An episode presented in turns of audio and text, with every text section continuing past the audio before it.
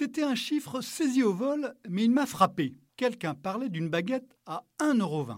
Ça fait beaucoup.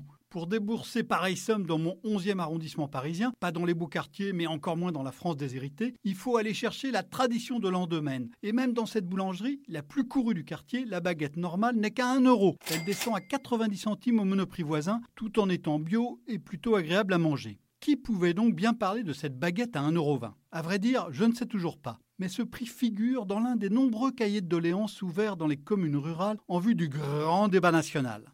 Voici la phrase exacte citée dans les échos. Plus le temps passe, plus on s'approche de la conversion 1 franc égale 1 euro. Lors du passage à l'euro, la baguette était à 1 franc 30, maintenant elle avoisine 1 euro 20.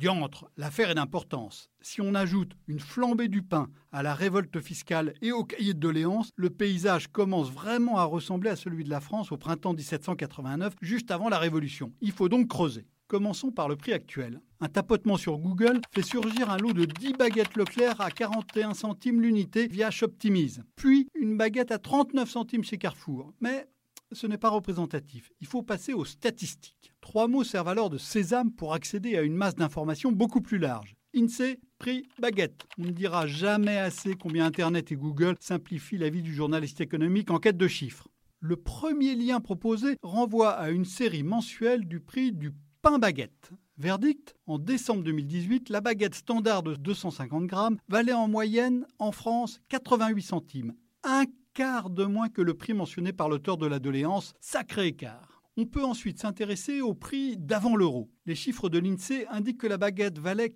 4 francs 41 en décembre 2001, le dernier mois avant l'arrivée de la monnaie unique. Elle était donc trois fois plus chère que ce qu'affirmait l'auteur de la complainte. Tout fier de ma trouvaille, j'ai gazouillé les chiffres sur Twitter, ce qui a déclenché un torrent de réactions. Il y a eu d'abord des Français persuadés se souvenir d'une baguette à 1 franc dans les années 1990, voire d'une miche deux fois plus grosse au même tarif. Les trous de mémoire sont parfois étranges.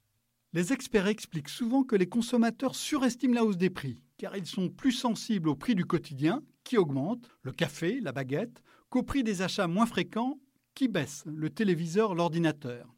Mais les consommateurs oublient aussi beaucoup plus vite les prix de tous les jours. J'ai encore en tête le prix de la dernière voiture que j'ai achetée en 2010 ou même de la précédente en 1996. C'est facile, ça se terminait dans les deux cas par 4-0. Je n'ai en revanche pas le moindre souvenir du prix de la baguette il y a 9 ou 23 ans.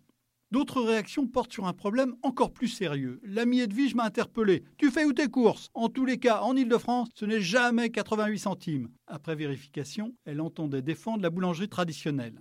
Autre intervention sur Twitter, ce que ne dit pas l'INSEE, c'est que la baguette à 5 francs était bonne, alors que celle à 88 centimes ne l'est pas. C'est ce qu'affirme Tomiocor. De son côté, Hugo Epsilon suppose, je cite, que les ménages ruraux comparent le prix dans le temps d'une baguette chez leur bon vieil artisan boulanger, tandis que les statistiques, elles, elles agrègent les milliards de baguettes caoutchouteuses à prix réduit des grandes surfaces. L'hypothèse est contestable. Dans les ruralités que je fréquente, les habitants peu aisés vont acheter leur pain au Super U ou à l'Intermarché parce qu'il est moins cher et qu'il n'y a pas besoin d'entrer en ville pour l'acheter. Et des grandes surfaces font aussi du bon pain bon marché. Admettons cependant que la qualité moyenne de la baguette a baissé. Cela justifie-t-il l'impression d'un prix réel multiplié par 5 en 17 ans? Évidemment pas. Conclusion, eh elle vient elle aussi de Twitter.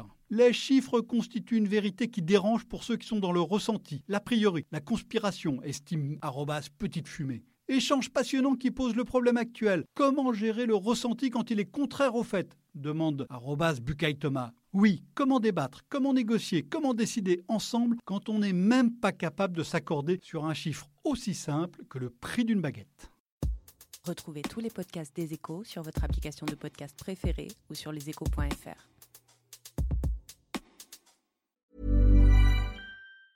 Mom deserves the best, and there's no better place to shop for Mother's Day than Whole Foods Market. They're your destination for unbeatable savings, from premium gifts to show-stopping flowers and irresistible desserts. Start by saving 33% with Prime on all body care and candles. Then get a 15-stem bunch of tulips for just $9.99 each with Prime. Round out Mom's menu with festive rosé, irresistible berry chantilly cake, and more special treats. Come celebrate Mother's Day at Whole Foods Market.